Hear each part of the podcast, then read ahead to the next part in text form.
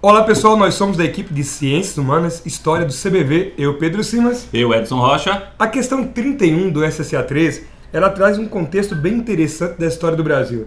A transição entre a República Velha e o Isso. governo de Getúlio Vargas. Perfeito. E aí a relevância daquele momento que alguns chamam de golpe, né? Outros chamam de Revolução de 30. Mas a gente vê a ênfase do Getúlio para quebrar as oligarquias cafeeiras, a estrutura da época, o coronelismo em si. Então ele veio dar uma nova percepção para a sociedade da década de 30. E lembre, o mundo estava efervescente, né, Pedro? Com a crise de 29. Exato, a crise de 29 acabou assolando a economia brasileira, Isso. porque os Estados Unidos deixam de comprar o café brasileiro. Isso, então há isso. a crise econômica da estrutura política do café Perfeito, com leite perfeito. e Vargas ascende em 30 representando as elites urbanas Exato. sob o discurso de desenvolver a indústria do Brasil. E aí já vem Perfeito. um gatilho para essa questão. Com certeza. Desenvolvimentismo. Isso, e junto a isso o populismo, a questão de massas, né? A sociedade, aí eu vou envolver depois o operariado, o movimento social, o movimento muito bem trabalhado pelo agora, urbano. Então, consequentemente a isso, a única alternativa que se encaixa ao texto, que por sinal foi muito bem elaborado, colocado na, na questão, populismo e desenvolvimentismo, Então, lembrando, as duas principais características desse período.